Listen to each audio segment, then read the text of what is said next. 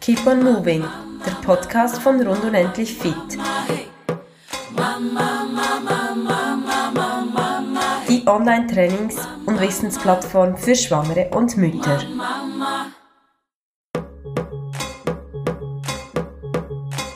Hallo, ihr Lieben. Ich gehe jetzt live mit der lieben Anna von ähm, und Endlich Fit.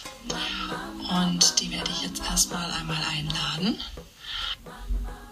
Dann kommt sie sicherlich gleich. Ja, da hat es schon geklappt. Super. Perfekt. Ah, so schnell. Normalerweise bei Steffi sehe ich das immer erst zu spät und dann bin ich mal am Refreshen und Refreshen.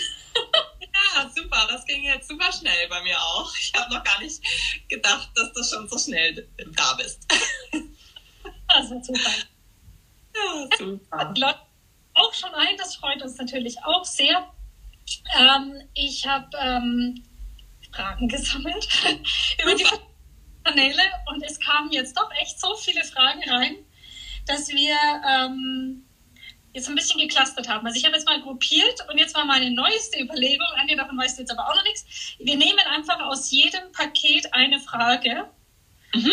Und schauen mal ähm, am Ende dann, wie deine Antworten so laufen. Und wenn ich das Gefühl habe, eine Frage wurde jetzt nicht so ganz beantwortet, dann würde ich dir die im Nachgang nochmal per Story oder so Ja. äh, stellen und dann würdest du die schriftlich beantworten.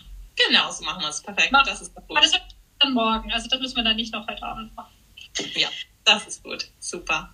Also, erstmal herzlichen Dank, dass du da bist. Ähm, vielleicht noch mal kurz als Einleitung. Ich habe ja mit Steffi schon so ein paar Instagram-Lives gemacht, immer zu so verschiedenen Themen. Steffi ist ja noch in der Babypause, nur noch einen Monat und dann kommt sie wieder. Ähm, und jetzt haben wir uns halt dann gedacht, wir suchen uns eine würdige Vertreterin und vor allem auch noch mal aus einem anderen Bereich, weil du kommst ja, jetzt kannst du dich gerade auch selber schnell vorstellen, du bringst jetzt hier nochmal Aspekte bei, die wir gar nicht bringen können. Genau. Stell du dich doch nochmal schnell vor für diejenigen, die dich noch nicht kennen sollten, falls es das gibt. Ja, bestimmt. Ähm, ja, ich bin Anja von Dorfmutti. Ich ähm, bin Beckenbodenphysiotherapeutin und ähm, ja, habe einfach nach den äh, meinen drei Kindern, nach meinen drei Geburten ähm, gemerkt, dass es da etwas braucht. Und ähm, ich glaube, ich hätte mit der Physiotherapie aufge aufgehört, hätte ich nicht diese Nische und diese total tolles, spannendes Fachgebiet quasi äh, dann so auf mich zukommen äh, sehen quasi. Und ähm, ja, so ähm, durch meine eigene Betroffenheit, äh, ich habe selber eben eine Organsenkung und ähm, naja, eine Rektusdiastase laut äh, dieser Definition, aber ich würde sie nicht so nennen, da reden wir sicherlich auch nochmal drüber. ähm, genau, von daher ähm, hat es mich gepackt und ähm, ich widme mich immer mehr diesem Thema. Genau. Das ist super. Also ich finde das so toll, dass das mehr und mehr kommt und eben auch, dass diese die Möglichkeiten zunehmen, die, die ihr da anbieten könnt. Ich war auch mal, hat Steffi mich daran erinnert, hatte ich selber schon wieder ganz vergessen, auch mal bei der Beckenbodenphysio, aber das ist jetzt echt schon eine ganze Weile, Weile her. Und also solche Sachen wie jetzt zum Beispiel diesen Ultraschall Ja. habe ich gemacht. Ähm, das ist, äh, finde ich jetzt schon nochmal spannend. Wir haben ja gestern einen äh, Blogartikel von dir veröffentlicht bei uns zum Thema Beckenboden-Ultraschall. Ja. Ähm, da, kleiner Spoiler, kommt dann noch das äh, zugehörige Video. Ja. ja. Man also wirklich auch mal so einen Ultraschall sieht, auch die Bilder dazu. Äh, spannend. Ähm, genau, und jetzt wäre nämlich hier, steigen wir nochmal gerade dort ein, das ist gerade so die erste Kategorie, dieser Beckenboden-Ultraschall, wie es eigentlich danach weitergeht. Weil das ist wirklich etwas, was auch in dem Blogartikel gar nicht drin steht, aber was macht man danach? Also Ja. Übungen war die Frage, ähm, kriegt man einen Therapieplan? ja. Äh, was nimmt man eigentlich mit nach Hause nach so einem Beckenboden-Ultraschall? Vielleicht kannst du noch mal ganz einen Satz sagen zu was oder zwei Sätze, was ist äh, Beckenboden-Ultraschall für diejenigen, die den Ja. Artikel gelesen haben? Ja, genau. Also ähm, den Ultraschall, denke ich, äh, kennen alle aus ähm, entweder aus der Schwangerschaft oder aus sonst ähm, anderem Kontext. Und ähm, ich benutze den im Prinzip, um ähm, Muskelaktivität sichtbar zu machen. Also um den Beckenboden, die Anspannung sichtbar zu machen. Hebt er die Organe an? Was passiert, wenn ich hustet? Ähm, reagiert der Beckenboden dabei oder ist der Druck, der Hustendruck so stark, dass die Organe sich absenken? Ähm, genau, so, das ist eigentlich kurz erklärt, den Beckenboden sichtbar machen. Genau. genau. Ähm, was? Was nimmt man mit danach? Ja, mit. Ähm, und dann kann man im Prinzip ähm, sehen, also wenn die Frauen im Prinzip, meistens kommen sie ja mit einer Fragestellung, entweder ähm, haben sie eine Problematik oder sie möchten wissen, kann ich wieder joggen gehen, zum Beispiel nach der Geburt, wie ist mein Status? Und ähm, das schauen wir dann. Und je nachdem, was im Prinzip rauskommt, ist ähm, die Kraft, die vielleicht zu wenig ist, ist es die Reaktivität, die fehlt, ist es die Entspannung, die fehlt, ist es die Koordination mit den Bauchmuskeln, die fehlt. Ähm, also wo ist da im Prinzip so äh, das, wo man daran arbeiten kann? Wo ist das Potenzial noch? Wo kann ich noch was rausholen? Ähm, und dementsprechend gebe ich dann Übungen mit. Ähm, mhm. Das kommt auch so ein bisschen darauf an, natürlich, was die Frau möchte. Möchte die weiter von mir begleitet werden? Soll ich einen Trainingsplan schreiben und wir treffen uns in vier Wochen nochmal oder in drei Monaten nochmal. Das ist sehr individuell, ähm, wie die Frau begleitet werden möchte. Oder ähm, ich gebe einfach im Prinzip ein Hausaufgabenprogramm so mit. Ähm, ich habe da so kleine Heftchen mal verfasst, wo auch Übungen drinstehen und wir gucken uns dann an, welche Übung passt für dich jetzt gut und dann kann man da was zusammenstellen und dann liegt es im Prinzip ähm, ja an der Frau, wie braucht sie Begleitung, wie schafft sie es vielleicht auch alleine. Also mein Wunsch ist natürlich, dass ich ähm, ihr so viel mit an die Hand gebe, dass sie es alleine zu Hause ähm, weitermachen kann. Aber das ist sehr halt sehr individuell, wie motiviert ist man, wie, wie doll ist vielleicht auch eine Problematik. Das ist dann ein bisschen unterschiedlich. Genau. Aber das ist nicht super. Ich dachte jetzt, das passiert nur einmal eigentlich, dass man einmal hingeht und dann ja. Feedback mal bekommt. Aber an sich könnte man öfters oder man könnte Verbesserungen oder Veränderungen nach irgendwie. Ja. ja. Genau, also ähm, das kann man immer so ein bisschen, sag ich mal, wirklich individuell schauen. Also ähm, ob man dann sagt, man möchte dann ein gemeinsames Training machen. Das kommt sicherlich mhm. auch ja relativ überregional auch unterwegs. Ähm, dann ist es immer schwierig. Dann muss ich natürlich mehr zu sehen, dass die Frauen selbst in ihr Tun kommen. Ähm, und dann geht es vielleicht nochmal mit einem Zoom oder mit einem Telefongespräch, dass man da in Kontakt bleibt. Ähm, aber hier regional vor Ort geht das ähm, auch, dass man dann natürlich nochmal schaut, also einen Recheck zum Beispiel macht. Ne? Man mhm. gibt ein Programm mit und dann drei Monate später schaut man einfach nochmal, wie hat sich verändert. Also ich glaube, ich finde es einfach mal nur spannend, weil man ja dann endlich mal ein Feedback kriegt, ähm, macht man es richtig oder macht man es nicht. Ich glaube, das ist für mich so dieser Art Effekt gewesen, weil das ist ja so schwierig. Ne? Macht man es richtig oder macht man es nicht richtig? Man hat ja da wie kein, keine Rückmeldung. Ne? Jeder stellt sich darunter vor, aber. Genau. Ja. Genau. Coole Sache. Wirklich richtig coole Sache. Also, äh, ich denke, es gibt es wahrscheinlich auch äh, von anderen, jetzt auch hier bei uns in der Schweiz, oder das weiß ich gar nicht. Also da, es gibt es auf jeden Fall immer mehr und mehr, oder? Genau, also das ist tatsächlich auch so das, was ich ein bisschen auf Insta auch versuche, diese Vernetzung zu schaffen. Deswegen habe ich ähm, mal dieses Story Highlight Physiotherapie äh, gemacht, wo man dann quasi im Prinzip schauen kann, wo es wäre in meiner Region. Es gibt Therapeutenlisten. Ähm, genau, da, das wird schon immer mehr zum Glück. Das ist toll. Also eben, schön, dass wir das ein ähm, bisschen mehr noch nach draußen tragen können, weil ich denke, das ist eine was ich so ein bisschen ja, ähm, zu abzusichern ne, oder ein bisschen mehr Informationen zu bekommen. Auf jeden Fall. Die Links ähm, mit den Therapeutenlisten auch für Österreich, Schweiz habe ich auf jeden Fall in dem Artikel drin. Wenn, ne? Genau, das ist noch ein wichtiger Hinweis. Genau. Ähm, ja, jetzt machen wir doch gerade weiter. Ähm, wie gesagt, ich habe ähm, aus jeder Rubrik eine Frage rausgenommen. Wenn jetzt Fragen hier auftauchen, könnt ihr auch gerne hier noch ähm, mal reinschreiben und eben wir schauen mal, vom Zeitmanagement her, was jetzt nicht gerade meine größte Stärke ist, versuchen wir das nicht ähm, zu lang zu machen heute. Mal schauen. Äh, Thema Kaiserschnitt. Ja.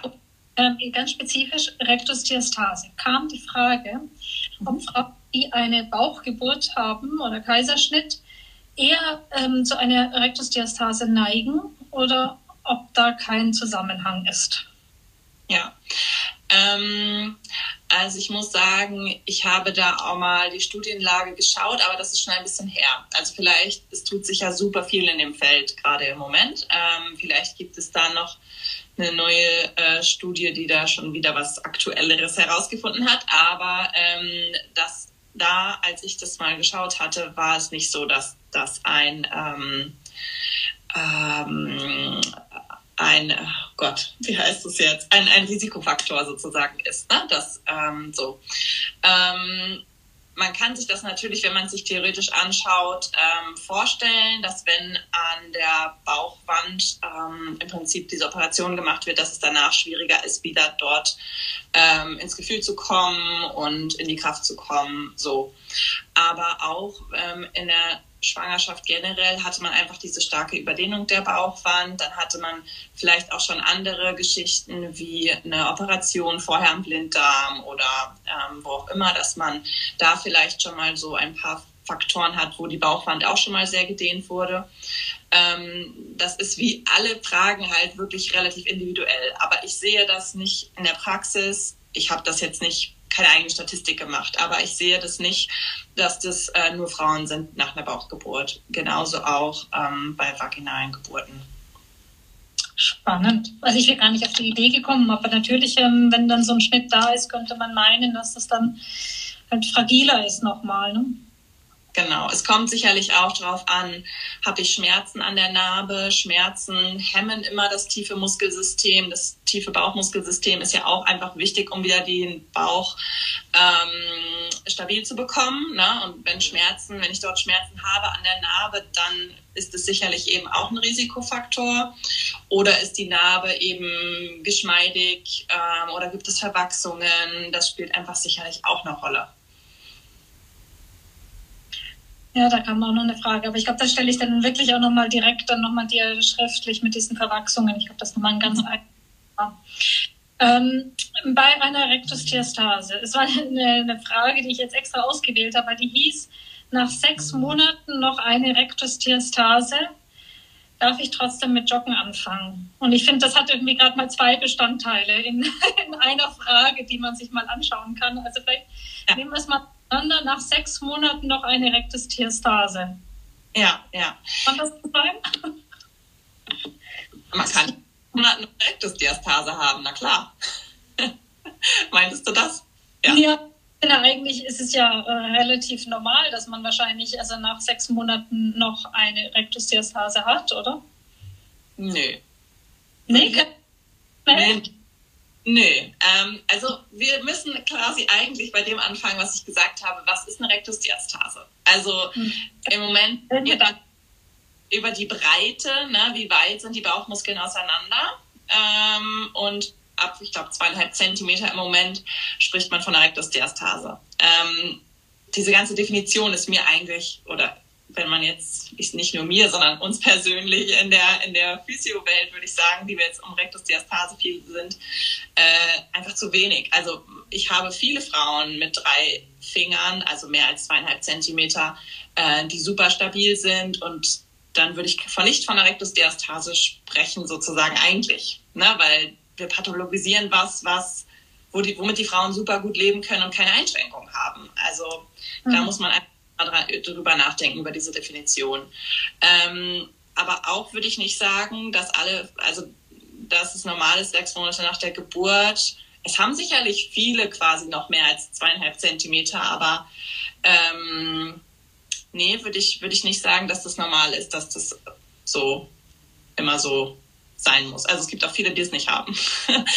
genau. Ähm, und dann ist eben die Stabilität einfach wichtig. Also wenn nach sechs Monaten im Prinzip die Stabilität noch nicht da ist, was sein sollte, also dann sollte definitiv schon eine Stabilität da sein. Ähm, wenn Sie noch nicht gefragt, was, was heißt denn Stabilität? Also woher weiß ich denn, ob ich Stabilität habe oder nicht? Mm, ja, ähm, im Prinzip, mm, sage ich mal, ist es das, was man, ähm, man tast, also wenn ich abtaste, taste ich nicht nur die Breite, sondern auch die Festigkeit vom Gewebe. Also die, die ähm, zwischen den geraden Bauchmuskeln, was man als Rectus Diastase bezeichnet, ist ja eine Sehne, die Linie alba. Und die, ähm, diese Sehne verbindet alle Bauchmuskeln miteinander. Ja, wenn wir hier die geraden haben und die schrägen von oben, die schrägen von unten, die tiefen, alle diese Bauchmuskeln laufen, strahlen quasi so in diese Sehne ein. Das heißt, diese Sehne ist super wichtig für Kraftübertragung rechts, links, ähm, ne, um ähm, da Stabilität quasi in die Mitte zu bekommen. Und ähm, wenn die diese Linie im Prinzip noch so ein bisschen, na, ich deute es mal an mit meinem T-Shirt, ja, so ein bisschen wellig ist, weil sie noch nicht unter Zugspannung ist, noch nicht fest ist, dann ist es natürlich viel schwieriger. Also da kann man sich so vorstellen, wie als würde man so ein bisschen wie auf Eiern, ja. Es ist so ein bisschen in sich so ein bisschen instabil. Und das meine ich mit Stabilität. Also da muss im Prinzip Spannung auf dieser Mitte sein, um ähm, eine gute Kraftübertragung, eine gute Stabilität, nicht nur vorne am Bauch, das gleiche gilt im Prinzip auch für den Rücken. Vielleicht führt das jetzt ein bisschen weit, aber ähm, beidermaßen Rücken und Bauch, dass das stabil wird oder stabil ist. Ja. Und kann ich das, wenn ich das selber teste, spüre ich das auch selber oder ist eigentlich in dem Moment, wo ich irgendwie halt ähm, testen will, irgendwie spanne ich dann nicht gerade schon so Muskeln an dabei? Also nee, ich, oder müsste ich es eigentlich immer testen lassen? Das teste ich im entspannten Zustand, also ohne dass ich irgendwas anspanne, ähm, taste ich die Festigkeit. Und ähm, natürlich muss ich das noch in der Funktion ähm, schauen. Also man sagt immer, Vielfüßlerstand zeigt die Wahrheit. Also mit einer Schwerkraft quasi, ne? der Bauch wird nach unten ähm, gezogen durch die Schwerkraft und kann da im Prinzip ähm, das Gewebe so gegenhalten, dass es nicht nach unten sinkt zum Beispiel. Ne? Ähm, ich sage immer gerne, nimm mal ein Handy, leg es unter dich ähm, und mach mal ein Video mit einem Vierfüßlerstand, wo du auch mal einen Arm abhebst oder ein Bein oder Diagonalarmbein. Wie verhält sich dein Bauch? Dann ist es natürlich aber als Laie schwierig, das zu interpretieren. Ne? Also da muss man schon dann mit irgendwem ins Gespräch kommen, der sich auskennt. Aber ähm, da zeigt sich sehr schnell, ist der Bauch stabil in der Funktion oder eben noch nicht. Wird der Bauch eigentlich, dieses, was man dann hat. Also, dass eigentlich der Bauch so spitz nach vorne geht, statt irgendwie, eigentlich müsste er wahrscheinlich so ein bisschen so ausschauen, wenn er angespannt ist, oder? So. Also, so, man müsste ja Muskeln so ein bisschen jetzt sehen, oder? Und sonst hängt es halt so ein bisschen vorne raus, oder ist das zu, ist das zu pauschal? Das ist jetzt mal ja. ja, schon. Ja, hast du schon recht. Vor allem in der Funktion sieht man dann im Prinzip, wenn man einen Arm oder ein Bein abhebt, dass der ganze Bauch sich verzieht. Also man sieht quasi dann, wie so eine, der Bauch bleibt nicht äh, so, wie er aussah, in, ohne dass man was abgehoben hat, sondern der wird komplett asymmetrisch dann, weil, ähm, ja, weil die Stabilität fehlt. Vielleicht sollten wir da noch mal ein extra Video machen, glaube ich. spannend, weil das, das stimmt. Das habe ich, ja. ja. Ich muss das auch mal ausprobieren. Also Video unter mich legen und ja. Also nehme ich gerade auf. Das kannst, kannst du mit Stefanie nochmal diskutieren. Wir haben das nämlich auch bei ihr gemacht. Ja? Oh, das hast du doch erzählt. Genau, nee, das ist ja nicht gerade mal noch eine Idee, das zu bringen. Das kommt mir ja schon eine Idee. Ja, super. Genau, und jetzt haben wir die zweite Teil dieser Frage. Darf ich trotzdem mit Joggen anfangen? Das ist ein bisschen wenig. Ne? Wenn es heißt doch eine Rektusdiastase, müsste man jetzt wahrscheinlich genauer wissen, was denn eben nach deiner Definition was ist. Ne? Genau, also wenn das ähm, im Prinzip noch zum Beispiel so ist mit dem Vierfüßlerstand, dass man da diese Asymmetrie, diese Instabilität sieht, ähm, dann würde ich sagen, sollte man noch nicht anfangen zu joggen, weil einfach ähm, auch die Mitte natürlich stabil sein muss beim Joggen bei diesen ähm, Stoßbelastungen dann im Prinzip auch. Mhm. Ja. Aber also, wenn es so ist, würde ich sagen, nein. wenn es jetzt nur um die Definition geht, okay, ich habe drei Finger, aber ich bin stabil, deswegen habe ich eine Rektusdiastase laut Definition, würde ich sagen, okay, dann kannst du joggen, wenn sonst auch mit dem Beckenboden alles passt. Aber ja. Sehr gut. Also, dann gehen wir noch gerade weiter mit dem Laufen. Ähm, das war jetzt eine lange Frage. Äh, also nach meiner zweiten Geburt hatte ich eine Inkontinenz. Mit intensiver Physio- und Beckenbodentraining habe ich wieder einen fast normalen Zustand. Im Mai war meine dritte Geburt. Ich habe keine Inkontinenz und bin bereits wieder mit der Physio im Aufbau. Vor den Kindern war ich regelmäßig joggen. Ein Physio hat mir jetzt klar davon abgeraten. Bei euch, also bei uns, lese ich immer wieder, dass Laufen nach Geburt möglich ist. Die Belastung auf dem Beckenboden ist aber doch schon sehr stark. Eine Zweitmeinung fände ich hilfreich. Ja, also ähm, sie sagt, sie hat im Mai ihr drittes Kind bekommen. Das heißt, drei Monate ist es her, würde ich jetzt mal so sagen. Ne? Ähm, ohne dass ich jetzt jemanden untersucht habe, ähm, mhm. ist das halt schwierig zu sagen und würde ich mich nie dazu hinreißen lassen zu sagen, ja, geh wieder joggen nach drei Monaten, wenn du keine, also wenn du nicht inkontinent bist, ne? weil das das äh, Symptom Inkontinenz sagt einfach noch nichts für die Organstabilität aus. Ähm, deswegen können wir das nicht nehmen als, ähm, okay, go for it. ähm, da fehlt wieder das Wort Stabilität. Also die Organstabilität fehlt im Prinzip. Ähm, oder wissen wir nicht, wie sie ist, weil das von, von der Inkontinenz quasi kein äh, Symptom ist oder die Inkontinenz für die Organstabilität quasi kein Symptom ist ungefähr. Ähm, und deswegen, wenn ich jetzt jemanden nicht sehe und ähm, sie fragt mich, dann sage ich, ich rate das nicht vor neun Monaten bis ein Jahr. Mhm. Ne? Und auch da muss ich natürlich sagen, das ist eine pauschale Antwort. Also ja. keine Ahnung, wie es bei dir ist, wie es nach dem dritten Kind ist, wie es nach der dritten Vaginalgeburt ist, wie es Hattest du Geburtsverletzungen? Bist du zwischen Kind 1 und 2 und 2 und 3 gejoggt? Wie war es da? Ähm, wie sieht die Bauchmuskulatur aus? Wie ist die Beinachsenstabilität? Ne? Da spielt ja auch super viel rein. Wie ist, wie ist die Lauf... Ähm, äh, ich habe schon ein bisschen Wortfindungsstörung heute Abend. Der Laufstil, ne? das wollte ich sagen. Ähm, Genau, also da spielt einfach super, super viel mit rein. Ihr hattet doch, äh, glaube ich, auch schon mal diesen äh, Guide Return to Running. Hattet ihr den auch schon vorgestellt? Ja, ne? Genau. Und ihr habt ja auch diesen. Also ähm, aber Stefanie hat auch einen gemacht, genau. Wir haben auch schon mehrere Posts dazu gemacht. Ja.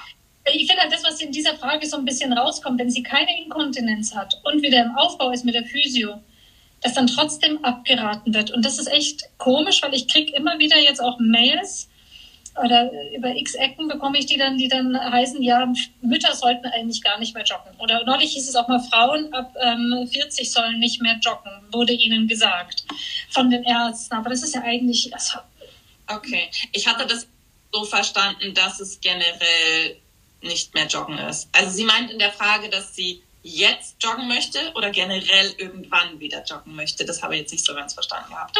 Sie würde gerne irgendwann mal wieder joggen. Er hat mir aber eben klar davon abgeraten. Ja. Also ich verstehe es. Ich hoffe, ich verstehe es oh. richtig. Ja, also nach drei Monaten würde ich jetzt sagen, noch nee. nicht. Da würde ich der Physio jetzt recht geben, ohne sie zu sehen. Aber ähm, nie wieder in ihrem Leben, das würde ich nicht ausschließen. Also das sollte nicht ausgeschlossen sein. Mhm. Und wenn ich jemanden habe, der gerne joggen möchte und wenn ich auch jemanden habe, der schon so motiviert ist und so im Aufbautraining und so professionell begleitet ist, da, warum sollte man dann nicht mehr, also nicht als Ziel haben zu joggen? Ich meine, die Frage ist natürlich dann immer noch, kriege ich das hin ohne Hilfsmittel? Vielleicht hat jemand äh, eine stärkere Senkung oder so und braucht dann einen Pessar und kann dann aber mit Pessar trotzdem joggen gehen. Ähm, das wäre dann für mich auch, dann habe ich das Ziel erreicht, joggen. Es ist halt immer so ein bisschen die Frage, wie erreiche ich das Ziel? Ne? Erreicht, braucht es vielleicht einfach ein bisschen länger Aufbautraining, braucht es ein Hilfsmittel. Genau. Aber das würde ich nicht erstmal verbieten. Okay, finde ich immer mal gut, dass man das irgendwie einfach, die, die Hoffnung vor allem halt auch noch irgendwie behalten kann. Ja. Also ich, sowas von spezifisch und, und abhängig von der jeweiligen Person, von der jeweiligen Frau auch ja, wie, wie, wie ernst es einem ist und was man auch bereit ist oder wie bereit, also ich meine, es gibt auch Frauen, die halt sagen, ja, dann lieber ein Bessar und ich möchte jetzt eigentlich nicht ähm, jeden Tag Beckenbodentraining machen. Ne? Also es, es gibt ja, glaube ich, so unterschiedlich und jede Frau hat da irgendwie andere Ziele. Ja. Oder Jetzt sind wir gerade bei den Pessaren, super, da wollte ich jetzt auch gerade als nächstes hin. Ähm, und zwar ähm, erneute Schwangerschaft, da ist nicht ganz pesat, das äh, wollte ich ja nicht streichen. Also die Frage ist die, ähm, kann man, also eine erneute Schwangerschaft trotz Organsenkung, was beachten, was kann man vorbereiten tun und was während der Schwangerschaft?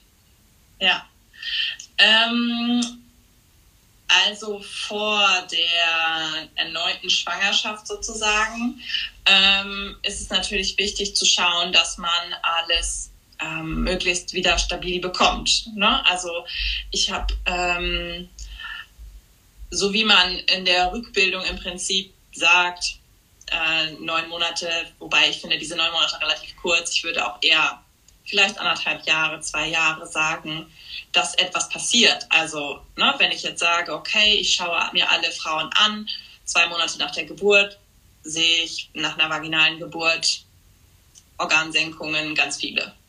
Und wenn ich dann aber nochmal schaue, ähm, ein Jahr oder anderthalb nach der Geburt, ähm, dann ist es wieder zurückgegangen bei den meisten. Also ähm, wir haben oft einfach eine Senkung der Organe, die quasi durch die Geburt sozusagen so ist, was ich sage immer, schau dir deinen Bauch an, der ist auch noch nicht einen Monat nach der Geburt wieder so wie vor der Schwangerschaft, ja. Also das ist auch von der Organlage vom Beckenboden auch einfach alles noch nicht wieder so wie vor der Schwangerschaft. Das bildet sich wieder zurück, auch da. Ne? Auch da bildet sich das alles quasi wieder zurück ähm, im Idealfall. Und äh, wenn das aber nicht so ist, wenn sie sagt, okay, ich bin jetzt anderthalb Jahre, zwei Jahre nach der Geburt, ich habe diese Organsenkung, muss man eben schauen, also ich würde immer schauen, habe ich dadurch Symptome? Also ähm, dann ist natürlich das Ziel, diese Symptome wieder loszuwerden. Mhm. Und Physiotherapie, Beckenbodenphysiotherapie, Beckenbodentraining, ähm, ganzheitlich sozusagen zu machen. Und ähm, das im Prinzip wieder in den Griff zu bekommen und ähm, dann eben zu schauen, das so zu stabilisieren, ähm, dass es von der Organsenkung her nicht noch mehr wird. Und dann war die Frage, ja, was kann ich irgendwie vorbereitend tun? Und da ist es immer im Prinzip, ähm, ja, das Wort Druckmanagement ist irgendwie so das, was immer bei mir im Kopf schwebt. Also alles zu verhindern, wo im Prinzip zu viel Druck entsteht. Ähm, im Bauch nach unten, wie auch immer. Also ähm, da zu gucken, ähm, auf der Toilette fällt mir da jetzt gerade ein. Ja, auf der Toilette ist die beste Prävention. Nicht zu pressen. Ja. Toilette zum Beispiel, genau, genau.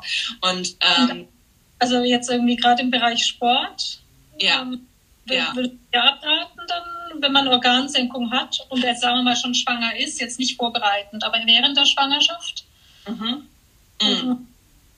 Nee, also angepassten Sport auf jeden Fall weitermachen. Ähm, da eben auch schauen, ähm, es kann eben von der Bauchmuskulatur ähm, Druck geben, zum Beispiel, ne, wenn man sehr viel über die schräge Bauchmuskulatur arbeitet und den tiefen Bauchmuskel nicht ähm, mitnimmt, kann sehr viel Druck entstehen. Ähm, und eben auch, ja, ich meine, Impact muss man immer schauen, wie komme ich mhm. damit zurecht. Ne? Ähm, und das wird ja, je größer der Bauch wird, sowieso schwieriger. ne? ja. Aber auch da vielleicht, ähm, auch wenn man selbst vielleicht ein bisschen unsicherer ist, hm, wie, wie ist es jetzt, wie tue ich mir was Gutes, kann man auch gerne mal Entlastungen zwischendurch machen, ähm, dass man sich mal auf einem Tisch ähm, aufstützt im Prinzip und das Becken mal bewegt, zum Beispiel, um ein bisschen Lockerung reinzubekommen und Entlastung einfach, wenn man sehr viel aufrecht ist die ganze Zeit, ne? dass man zwischendurch einfach mal ein paar Sessions von Entspannung, Entlastung rein, reinbringt. Genau. Super, ja. Ähm, Gut, dann gehen wir doch schon zum letzten Punkt, den ich aber gerne noch ein bisschen ausführlicher anschauen würde, und zwar einfach der generell Beckenboden. Also wir spannen jetzt ein bisschen den Bogen wieder zurück zu den Eingangsfragen. Ja. Äh, das ist eine Frage, die von mir kommt, ha, deswegen muss ich die auch unbedingt stellen. Ähm, und zwar äh, verspannter Beckenboden. Ähm, es gibt ja jetzt ähm, häufiger irgendwie auch die, die Aussage, dass man Becken- oder Inkontinenzprobleme hat oder weil man einen zu verspannten Beckenboden hat. Also nicht nur, dass man ihn eben nicht kontrollieren kann, sondern eben, dass er eigentlich zu verkrampft ist. Woher weiß man, also wenn man jetzt ähm, inkontinent ist, was das Problem eigentlich ist? Tja, das ist eine gute Frage. Das würde ich auch sehr oft gerne äh, wissen. also nicht so einfach, oder wie? Nein. Nein. Ja. Also ähm, es, der Kontinenzmechanismus ist super komplex. Also es, äh, es ist ja im Prinzip eigentlich auch, ähm, kann man es einfach herunterbrechen, wenn man sagt, okay, ich betrachte die Physik, die ähm, Blase die Harnröhre und wenn der Druck in der Blase höher ist als in der Harnröhre, tropft es eben raus. Also die Harnröhre muss quasi einen höheren Druck haben als die Blase, damit es zu ist. Mhm. Ja, und ähm, dann muss man gucken, dieses Gleichgewicht sozusagen, was kann das stören? Und das kann natürlich entweder zu doller Druck kommen von oben, dass einfach ähm, der Bauchdruck so groß ist, dass die Blase quasi, also dass einfach so doller Druck von oben auf die Blase kommt, dass dadurch der Druck von der Blase größer wird als in der Harnröhre. Es kann sein, dass die Harnröhrenmuskulatur durch hormonelle Umstellungen, durch ähm, was auch immer ähm, geschwächt oder koordinativ. Es hat auch ganz viel mit Koordination zu tun. Das ist wie so ein komplexer Ablauf. Also man kann sich das nicht so physikalisch einfach quasi im richtigen Leben vorstellen. Das ist jetzt nur so leicht runtergebrochen. Aber im Prinzip ist es ja eine super koordinative Geschichte, ähm, die gesteuert wird vom Gehirn auch. Ne? Also die Koordination zwischen den einzelnen Muskeln muss einfach passen da auch. Und deswegen kann es auch ähm, zum Beispiel sind viele Hormonrezeptoren auch an, an der Harnröhre, an der Blase. Also hormonell kann es auch einfach sein. Ne? Deswegen hat, haben ja auch mehrere im Zyklusverlauf äh, eben nur diese ähm, Kontinenzprobleme, weil dann die Hormonlage anders ist. Ähm, genau, deswegen, ähm, jetzt habe ich schon wieder deine ursprüngliche Frage vergessen. Ach so, man weiß, woran es liegt. Und dann ist es, hatte ich auch eine Frau, die hatte super Beckenboden, also super Beckenbodenkraft, super Beckenbodenentspannung, super Reaktivität. Also beim Husten, es hat super vorgespannt. Sie war trotzdem inkontinent. In mhm. manchen Situationen. Ja. Ähm, Aber in welchen Situationen hat sie es dann gehabt, wenn nicht beim Husten? Ja, doch schon. Sie hat es beim Husten. Ja, ja. Und ja, also ich meine, was will man da machen? Vielleicht ist doch die Kraft einfach noch zu wenig. Vielleicht ist doch, ich meine, es ist alles eine künstliche Situation natürlich, die ich mache. Also ich kann zwar auch eine Minute mal husten lassen, aber dann ist es vielleicht doch einfach, weil es ja eine künstliche Situation anders als in einem mhm. So, dass dann doch nicht diese Reaktion kommt, weil sie weiß ja schon, was ich von ihr möchte. Ne? Ja. ja. Und ähm, ja, deswegen ist es schon immer so ein bisschen auch Try and Error, so ein bisschen, woran, woran liegt's jetzt? Ähm, und ich würde nicht behaupten, dass man das immer zu 100 Prozent super weiß. Also man kann sehen, okay, da sind noch deine Potenziale, also das muss, muss, könntest du quasi noch weiter trainieren. Aber ob es das jetzt wirklich ist. Sieht man sowas dann in Beckenboden Ultraschall eher? Also würde man da jetzt sehen, ähm, oder wie äußert sich denn eine, ein verspannter oder zu verspannter Beckenboden? Wie, wie, hm. woran merkt man das oder wie sieht man das? Ja, also im Ultraschall sieht man natürlich schon viel, auch wenn zum Beispiel die Harnröhre ein bisschen aufgeht. Ne? Es gibt auch so ein Phänomen, dass die Harnröhre aufgeht dann quasi beim Husten. Ähm, also sowas sieht man natürlich schon auch im äh, Ultraschall. Und einen verspannten Beckenboden, mh, mm, das ist eigentlich schon eher so, dass ich den also dass ich das taste. Ich sehe ähm, im Ultraschall vielleicht, dass ähm, der Abstand zwischen äh, Darm und Blase im Prinzip nicht so groß ist. Das könnte ein verspannter Beckenboden sein, weil es einfach dann dichter beieinander liegt muss aber nicht, kann ja auch die Anatomie sein. Ähm, es könnte sein, dass man nicht so viel Bewegung sieht, weil wenn der Muskel sehr angespannt ist, bewegt mhm. er sich viel wie ein lockerer Muskel. Ähm, könnte aber theoretisch ja auch sein, dass die Frau einfach nicht weiß, was sie tun soll, also die Ansteuerung irgendwie nicht gut ist. Also ich würde nie den Ultraschall alleine nur benutzen für so etwas. Da kommt immer eine Tastuntersuchung mit dazu, dass ich im Prinzip ähm, zwei Sachen habe die ich äh, zusammenbringe dann. Ja. Also ich denke mir halt irgendwie, ja, wahrscheinlich ist es wirklich so, dass diese Entspannung eigentlich dann nicht richtig funktioniert, ne? Oder dass man das dann daran eigentlich erkennt, dass da nicht so eine konstante Spannung, ja, dass diese Spannung da ist und dass da nicht da diese, diese Weichheit dann fehlt, vielleicht vom Muskel, dass man es ja. daran. Mensch, ja. ich hätte in diesen Beckenboden Ultraschall gehen sollen. Das, das ärgert mich jetzt fast, das habe ich jetzt verpasst. Das nächste Mal, wenn du in der Schweiz bist, oder, oder ich komme zu dir. Genau. So, schau mal, jetzt ist eine Frage reingekommen von der Nicole. Äh, Hallo zusammen, unser Sohn kam im April zur Welt. Ich habe noch immer ein komisches Gefühl in meiner Mitte. Es ähnelt einem Brennen. Kann das an fehlenden Muskeln liegen? In der Mitte am ähm, Bauch oder jetzt am Beckenboden? am Beckenboden wahrscheinlich, ne? In meiner. Ich würde jetzt eher sagen am Bauch. Hm. Okay. Nicole, musst du mal schnell präzisieren. mal, schauen wir mal. Ja. Ähm, also was eben, sie, vielleicht hat sie kurz Zeit, das nochmal zu schreiben, weil ich hatte eben noch eine andere Frage gesehen, ob das Schmerzen verursachen können. Ach so. Oh. Das, das, war die, auch Nicole mit den ja. Schmerzen. Okay. Ähm, also kurz nochmal zu den Schmerzen. Ein ähm, Hypertoner, also verspannter Beckenboden, kann natürlich Schmerzen verursachen das meistens ähm, muss nicht der Beckenboden, kann auch eine faszielle Struktur sein, also Faszien sein, die ähm, verspannt oder verklebt oder wie auch immer man das benennt, ähm, also zu hohe Spannung hat, ähm, da Schmerzen auslöst, ja, das mhm. miteinander äh, zusammen. Und ähm, ein Brennen im Bauch, hat sie gesagt. Hm. Ähm, Schwierig, ne? Ja, also äh, ähm, müsste man jetzt natürlich nochmal, denke ich, genau, also wissen, ist das bei Belastung, ne? Also wenn es dann eher so ein Brennen, Brennen ist für mich schwierig. Brennen ist so für mich. Ich glaube, wir brauchen hier mehr Informationen. Nicole, vielleicht schreibst du uns einfach eine PM, eine private Nachricht oder eine E-Mail und dann schauen, ähm, angucken und du doch eine Antwort kriegst, die ein bisschen ausführlicher und vielleicht dann auch auf den speziellen Fall dann ja. bezogen. Ja? Machen wir es so. Ja. Also, dann haben wir nochmal Beckenboden. Ich gehe in die Beckenbodenphysio. Manche äh, mache gemäß Input Kegelübungen. Gemäß Biofeedback ist der Beckenboden besser geworden, aber ich habe noch immer oft das Gefühl davon, da unten fällt jetzt dann gleich etwas raus.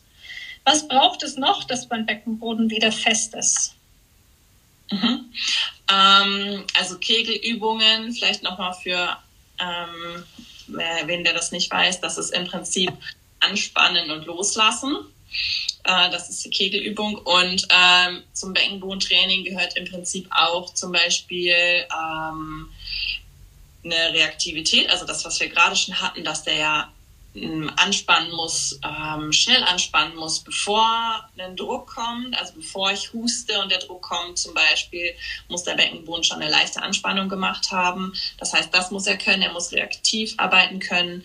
Dann ähm, muss auch das Faszielle, also die Faszien im Prinzip, ähm, ja, ich sag mal, mh, mm, geschmeidig, gleitfähig sozusagen sein. Ne? Also auch da ähm, kann man. Wie gleitfähig und geschmeidig, die Faszien.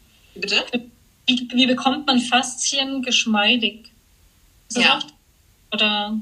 Ja, ähm, also im Prinzip kann man, auch das ist etwas komplexer, aber einfach gesprochen kann ähm, die Faszien so vorstellen, wie dass sie andere Strukturen voneinander trennen. Also der Muskel ist zum Beispiel ähm, umgeben von einer Faszie und grenzt somit der, die Faszie grenzt somit den Muskel von anderen Muskeln zum Beispiel ab oder von anderen Organen.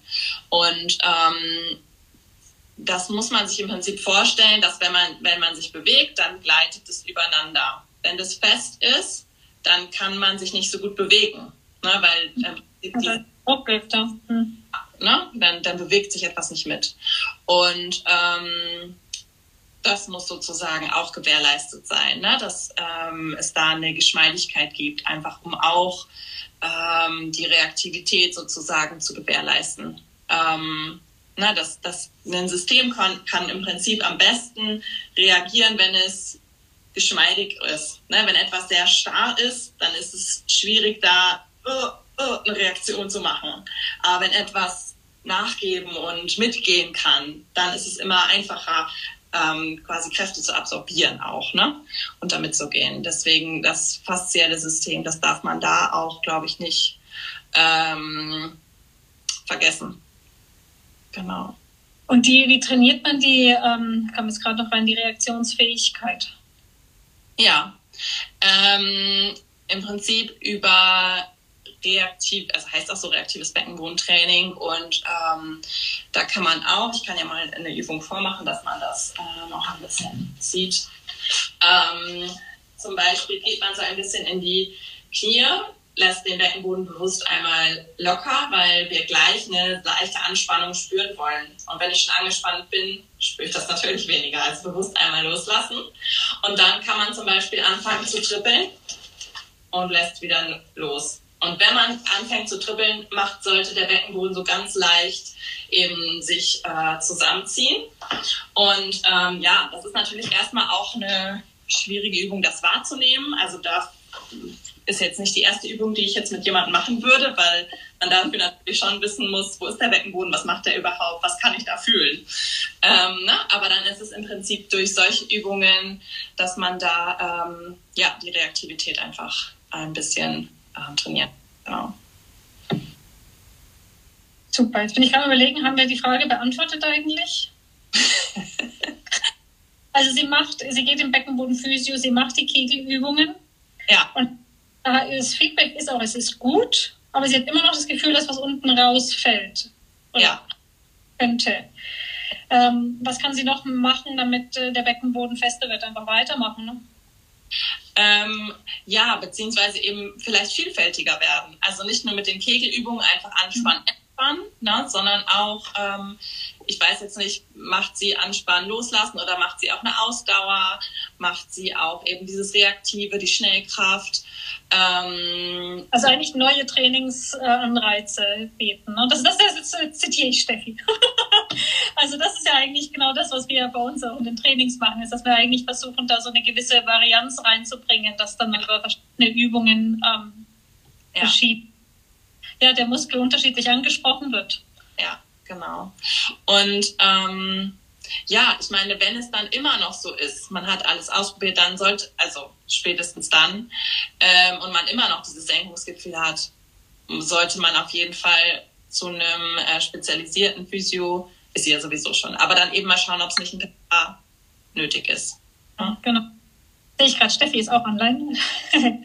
Zur Reaktivität haben wir auch ein YouTube-Video auf unserem Kanal, sagt sie.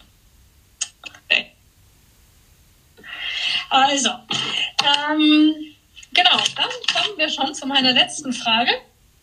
Ähm, und zwar, ja, das ist so die Standardfrage, muss ich denn den Beckenboden nach der Geburt in allen meinen Trainings mit einbauen? Habe ich ja vorher auch nicht gemacht. Ist es jetzt wichtig? Mhm. Ja.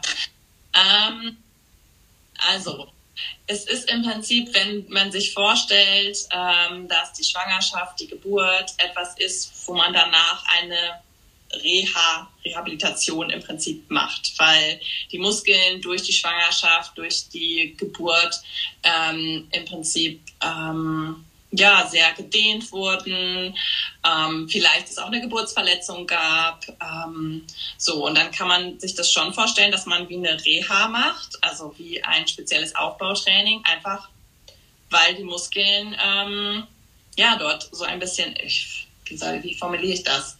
Ähm, überbeansprucht. Ja, danke schön, überbeansprucht wurden. Genau.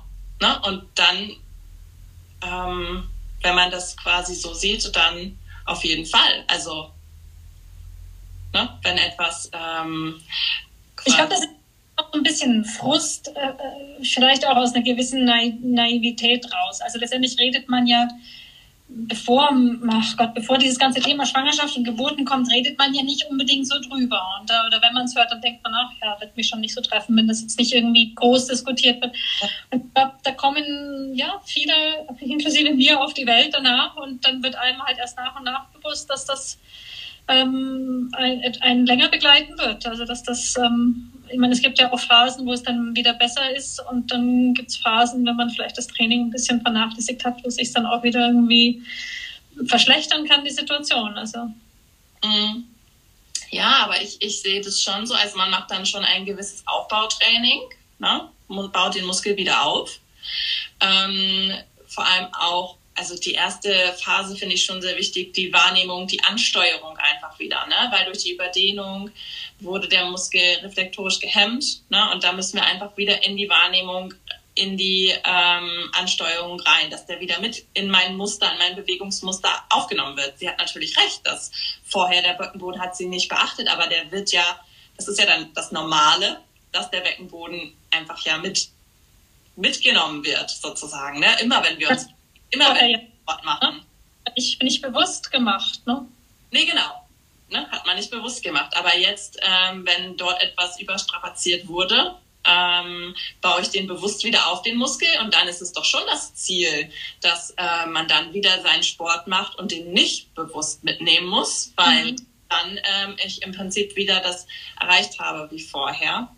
Oder ich vielleicht auch dadurch, dass ich dieses bewusste Aufbautraining gemacht habe, das unterbewusst, äh, also dass es einfach in meinem Muster dann wieder drin ist. Ne? Ich glaube, ich eher das, also ich meine, das ist jetzt bei mir einfach das, das, das Persönliche, aber ich glaube, es ist wirklich so, dass man ähm, anders trainiert. Wenn man so die, die Art und Weise oder die, die Trainingsweise eigentlich mal erklärt bekommen hat und mal über einen längeren Zeitraum eigentlich das immer mitgemacht hat, dann irgendwann machst du diese Übung und das ist wie dabei, das ist wie ein Bestandteil von der Übung und noch so auffällt eigentlich. Ne? Ja, das denke ich auch.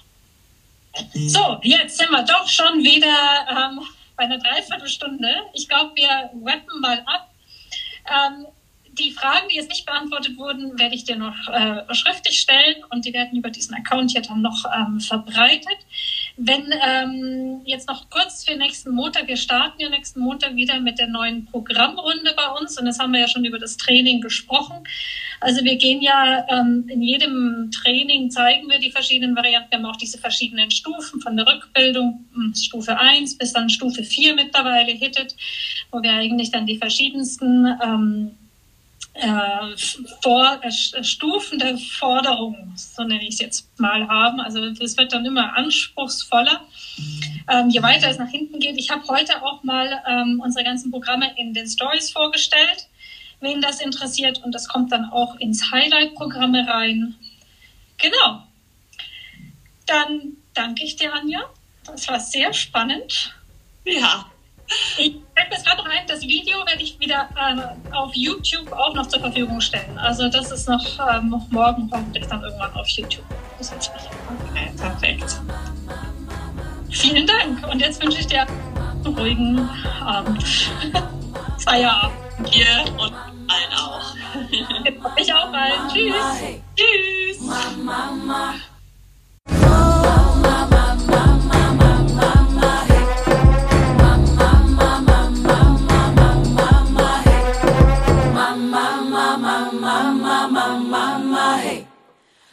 Mama.